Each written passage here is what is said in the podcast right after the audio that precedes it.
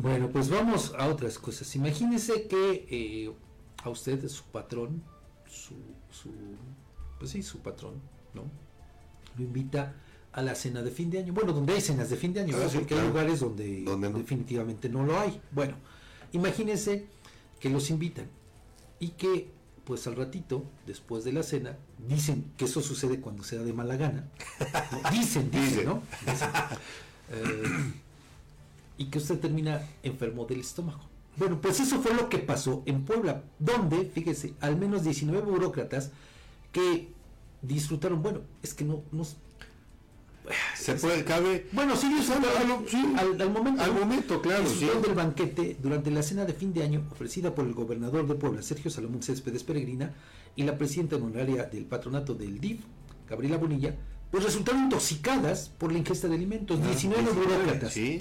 La Secretaría de Salud de ese estado confirmó que atendió a los afectados quienes presentaron vómito, malestares estomacales tras cenar en esa fiesta, en esa mega fiesta. ¿Cómo ves? Ya obviamente todas las personas fueron dadas de alta y su estado de salud se reporta estable, pero pues sí, se enfermaron del estómago porque entre otras cosas comieron ensalada de lechuga y espinaca con queso de cabra y también degustaron un filetito en salsa de pimienta con brocheta de papa arriera. Pero, pues digo, dicen en mi pueblo que cuando te invitan de mala gana, Oye, eso es lo que ocurre. pero Fabián, que me llama la atención, ah, fueron 19, 19. no más. Imagínate que hubieran sido muchos más los burócratas Pero de afectados. todos modos, Edgar, ya 19 estamos No, hablando de pues, una cantidad eh, importante. Por supuesto, Fabián, pero de lo que estaríamos hablando si hubieran sido más. O sea, no estoy minimizando el hecho, al Bueno, contrario. a ver, 19 personas que tuvieron Que, sí. la necesidad de llevarlas a un hospital. En ese momento, sí. Exactamente. Sí, ¿Quién sí. sabe cuántas personas más habrá que eh, pues no resultaron tan afectadas por la ingesta de Pero que sí pudieron haber tenido algún malestar, por supuesto. Puede ser. Y luego entonces, Pero te- imagínate, y, sobre todo tratándose del gobierno del estado. Por supuesto, de- de Puebla, imagínate nada más. es que ya, ya no vas a poder disfrutar de este, las fiestas de Navidad como tenía que ser. Qué lamentable.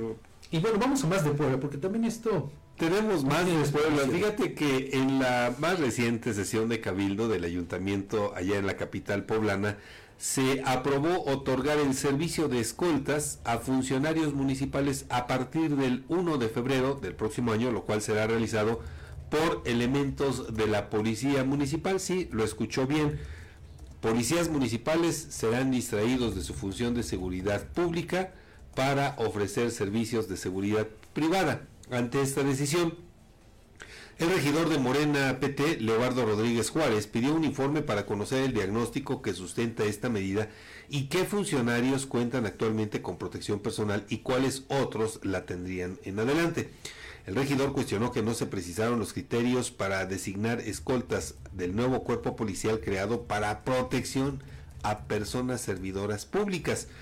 Asimismo, Rodríguez eh, Juárez evidenció que el gobierno de Eduardo Rivera no ha atendido en dos años a víctimas de delitos, incluyendo desaparición de la célula de búsqueda de personas. Esto pese a que en el mismo dictamen aprobado se crea un área de atención a víctimas y grupos vulnerables, así como una unidad de apoyo en la búsqueda de desaparecidos. El regidor de oposición demandó mayor claridad en los criterios para otorgar protección con recursos públicos a funcionarios municipales mediante esta polémica medida.